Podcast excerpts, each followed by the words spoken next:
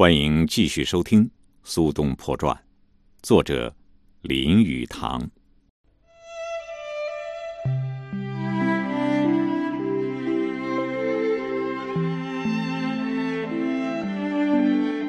苏东坡现在过的是神仙般的生活。黄州，也许是简陋肮脏的小镇，但是无限的闲暇、美好的风景。使人敏感的想象，对月夜的清新，对美酒的迷恋，这些合而为一，便强而有力，是以使诗人的日子美满舒服了。在庄稼已然种上，无金钱财物的烦心，他开始享受每一个日子给他的快乐。他有一群朋友。像他一样，可以把时间自由运用，而且还在一方面像他，身上金钱不多，身边空闲不少。在那些人之中，有一个奇特无比的李岩。如果不是苏东坡曾经记载过他的较多，后代便对他茫然无知了。据说午饭之后，朋友们正下围棋之时。李岩到躺椅上一躺，立刻睡着。朋友们下了几盘之后，李岩翻个身说：“我刚睡了一回合，你们战了几回合了？”苏东坡在他的札记里说：“李岩在四角棋盘上用一个黑子独自作战，着实自有输赢，着了并无一物。”此等生活真是睡梦丰足。苏东坡用下面欧阳修的一首七绝，描写这种生活：夜凉吹笛千山月，路暗迷人百种花。其罢不知人涣世，酒阑无奈客思家。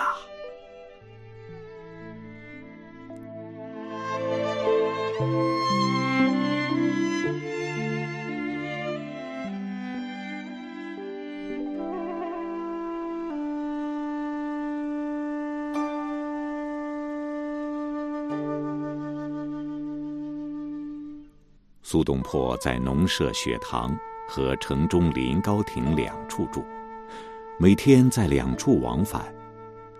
那不过是一里多一点的一段脏泥路，却大概变成了文学史上最出名的一条路。在过了城镇中的那一小段之后，就到了黄泥板，一直通到起伏的丘陵。那个地方向四周一望。似乎全是黄色，只有树木苍翠、竹林碧绿而已。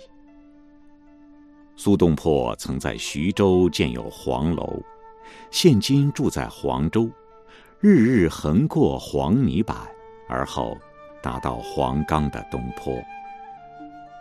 他已经脱去了文人的长袍，摘去了文人的方巾，改穿农人的短褂子。好使人不能辨识他士大夫的身份。他每天来往走这段路，在耕作之暇，他到城里去，喝得小有酒意，在草地上躺下便睡，直到暮色沉沉时，好心肠的农人把他叫醒。有一天，他喝醉了，写出了一首。我们现今可以叫做《流浪汉狂想曲》的作品，他取之名为《黄泥板词》，结尾部分是这样的：朝夕黄泥之白云兮，暮宿雪堂之青烟。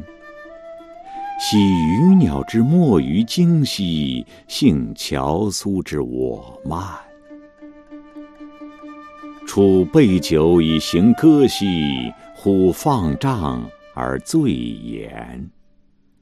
草为阴而快为枕兮，木华堂之清艳。分坠露以湿衣兮，生素月之团团。感父老之呼绝兮，恐牛羊之与见。于是决然而起，起而歌曰：“月明兮，星稀，盈于往兮，见于归。岁既晏兮，草木肥。归来，归来兮，黄泥不可以久兮。”但是他和酒友的夜游，却引起了有趣的谣言，不但在当地，宫廷都知道了。也幸而是他喜欢饮酒夜游，这种生活才使他写出了不朽的杰作，也有诗，也有散文。他那篇牛肉与酒的一篇小文，记得就是一件异乎寻常的荒唐夜游行径。今日与数客饮酒，而纯陈氏至。秋热未已，而酒白色，此何等酒也？入腹无脏，任见大王。既与纯臣言，无以忧。西邻耕牛氏并足，乃有为肉。饮既醉。遂从东坡之东，直出春草亭而归。是以三更矣。当代有一个人说，春草亭位于城外，由此篇文字足以证明苏东坡喝私酒、杀耕牛，在城门已关闭之后，乃醉醺醺的爬过城墙而回。难道？纯臣也是一个荒唐鬼吗？有一次夜游，他可把太守吓坏了。他在江上一个小舟中喝酒，夜晚的天空极美，他一时兴起，唱词一首：“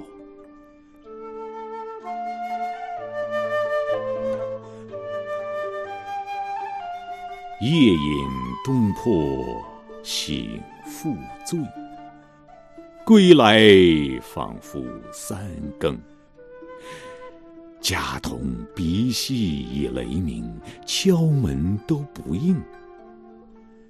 倚栅听江声，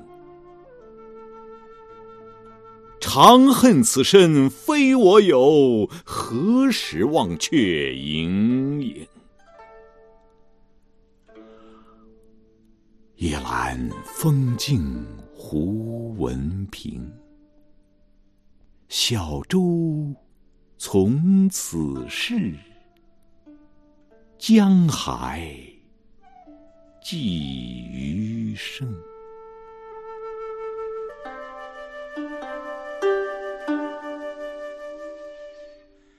第二天，谣言就出来了，谣传苏东坡曾到过江边，写了这首告别词。已经顺流而下逃走了。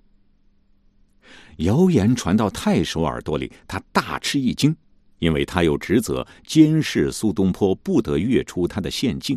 他立刻出去，结果发现苏东坡尚卧床未起，鼾声如雷，仍在酣睡。这谣言也传到了京都，甚至传到了皇帝的耳朵里。第二年。发生了一个更严重的谣言：苏东坡过去就在胳膊上患有风湿，后来右眼也受了影响，几个月他闭门不出，谁也没有见到他。那时候，散文大家曾巩在另一个省死亡了。这时候，又一个谣言传开，说苏东坡也在同一天去世，二人一同玉楼复照，同返天庭了。皇帝听说，向一位大臣询问，那大臣是苏东坡的亲戚，他回奏说也曾听到这一消息，但不知是否可靠。那时候皇帝正要吃午饭，却没有了胃口，叹了一口气说：“难得再有此等人才。”于是离桌而去。这消息也传到了范镇耳朵里。他哭得很伤心，吩咐家人去送丧礼。随后一想，应当派人到黄州打听清楚才好。一打听，才发现传闻失实，都起因于苏东坡数月闭门不出的缘故。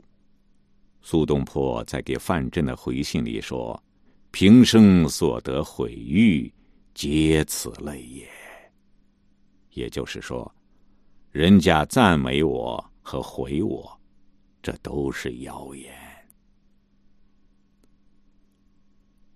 苏东坡这种解脱自由的生活，引起他精神上的变化。这种变化也表现在他的写作上。他讽刺的苛酷、笔锋的尖锐以及紧张与愤怒，全都消失了。